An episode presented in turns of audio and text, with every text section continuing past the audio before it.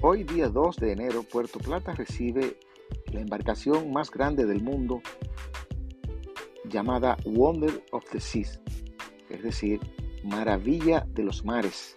Es una embarcación con una cantidad de personas entre tripulación y pasajeros de aproximadamente 11.000 personas. Y estamos recibiendo también en Puerto Plata por el puente, por el muelle de Royal Caribbean la cantidad de 7 u 8 mil personas adicionales.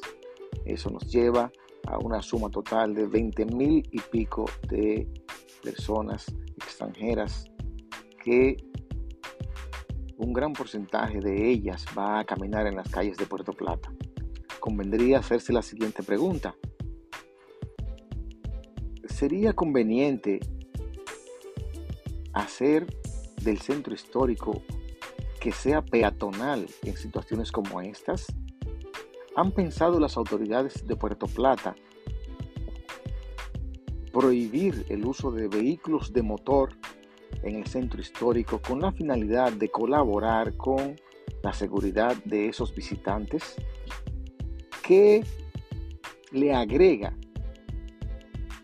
el tráfico de vehículos a esa zona en momentos como estos, de una cantidad tan grande de, visitantes, todas esas reflexiones hay que hacerlas con la finalidad de ir mejorando, de tratar de hacer de la estadía de esas personas eh, una gran experiencia sin traumas y sin que las autoridades estén caminando detrás de, de nadie para eh, proveerlos de seguridad.